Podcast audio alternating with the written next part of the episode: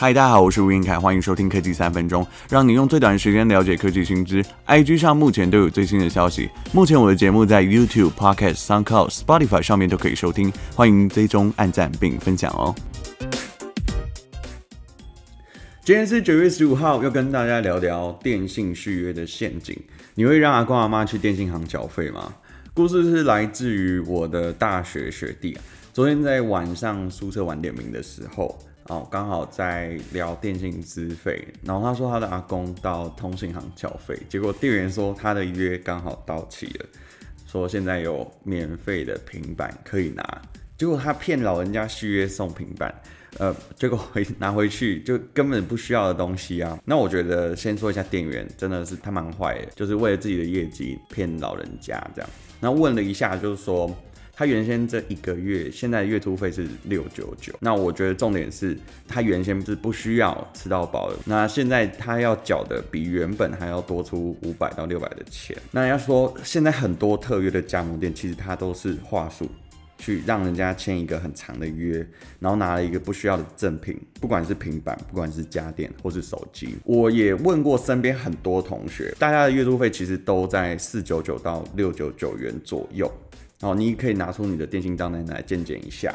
这个过去，呃，很多人其实他是用不太到吃到饱，或者他不需要这么样的这么大的话务量。比如说他跟你说哦，送两百分钟的市话跟往往外互打，然后都算在里面，不用钱。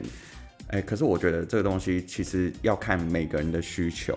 如果你今天是业务，哦，那你可能就需要这么大的通话量。但是如果你今天只是学生，啊，你上网吃到饱就足够，你不需要打那么多的市话跟往外互打的部分。那这样子，我觉得就可以把这个钱省下来。那接下来看合约书里面这个违约金要怎么算呢？一般合约书拿出来，它上面就会写一个终端设备补贴款，或是叫做专案补贴款，底下还会有一层是电信优惠补贴款。这上面呢，如果你的金额好，加上你的月租费，它上面就会依照不同的天数去依序递减。网络上有月租费这个违约金的计算机，教你怎么样辨识出你的违约金高不高。如果你绑的是三十到三十六个月的长约，基本上它一定有绑手机或是家电约或是平板。好，未来你要不要考虑绑这个长约，就是看你自己个人的选择。因为有一些人可能觉得绑约去搭配。这个高价的 iPhone，哎，折抵有优惠，那我觉得 OK，就是看每个人选择，提供你参考一下。那我要来分享一下我们家啊，我们家有六个人，一个月的所有月租费总共加起来只要六百零二块。我昨天稍微算了一下啊，怎么办到呢？首先，我们家的人都是在远传电信，好，那每一个人都是吃到饱的情况下，比较常用就是赖传讯息。所以变成往外跟市话不太需要。那帮大家整理就是目前各大电信业者对于通话分钟数给的一些价钱。以中华电信、台哥大跟远传，好，他们每分钟都是六块钱。这三大电信里面呢，过去啊，他们为什么会定这个价钱？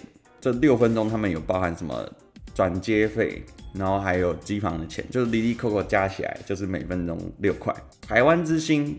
跟亚太电信基本上都是每分钟一到两块，看不同的资费给不同的专案价格，那就会有点不一样啦，会有差异。这个东西你就可以去参考一下，说我们今天要搭配什么样的资费，加上什么样的专案，你可能出来的呃往内往外分钟数可以比较高一点。接下来要提到吃到饱不降速的地方，好，这个是每一个吃到饱餐厅都是一样随你吃到饱吗？那电信业者他会有什么样的机制？好，分享给你。以我自己使用过五家电信业者的经验来讲，台湾之星是超过一百 G，它就会降速到五枚；那超过三百 G 就会降速到一枚，这是真的。好，那第二类电信无宽行动，特别是超过三百 G，一样也会降速。那远传是超过一百 G，YouTube 会降五枚。那五枚可以看什么？一样也是可以看一零八零 P。这个高画质的呃影片，但是只要超过六十帧的这些影片呢，基本上就是会卡。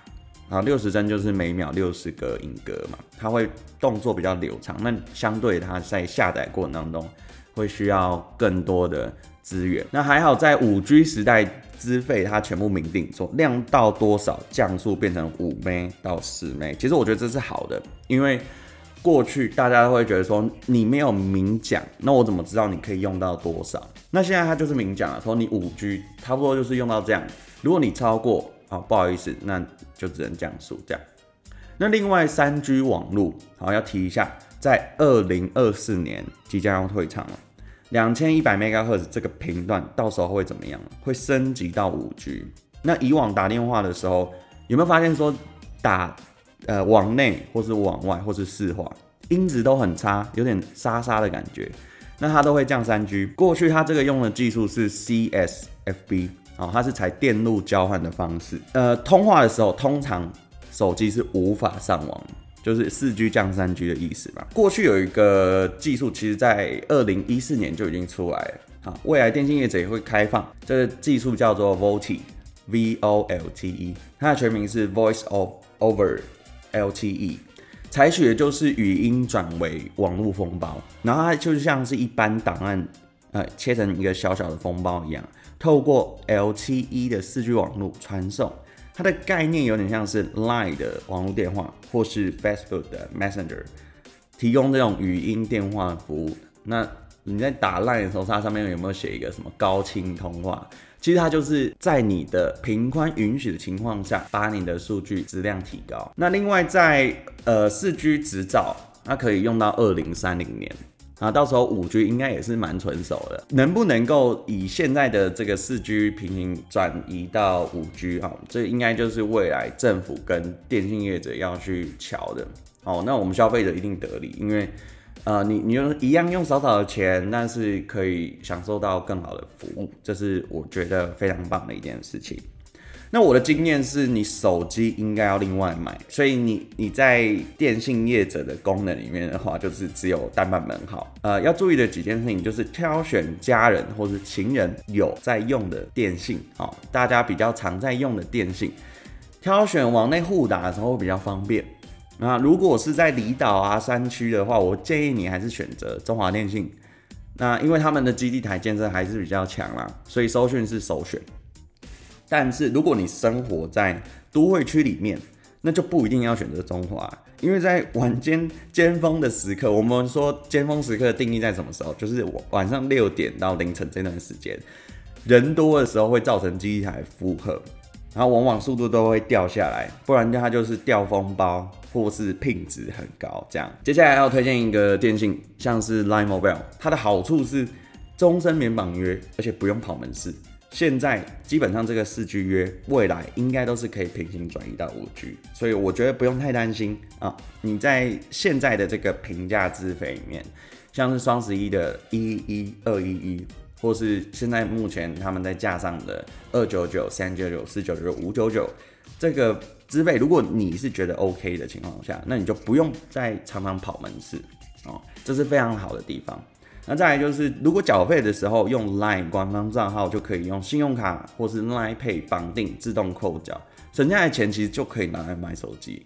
所以，如果你喜欢那个 LINE Mobile 部分，我有在 Medium 上面写一篇关于 LINE Mobile 的文章，你在 Google 上面搜寻 LINE Mobile 就可以看到这篇名字的全文是，呃，全文标题是 LINE Mobile 是远传电信还是 LINE 的超详尽解说，告诉你。好啦，以上就是这一次带你看懂电信续约的几个陷阱。那希望你会喜欢，欢迎按赞、订阅、加分享，我们下次再见。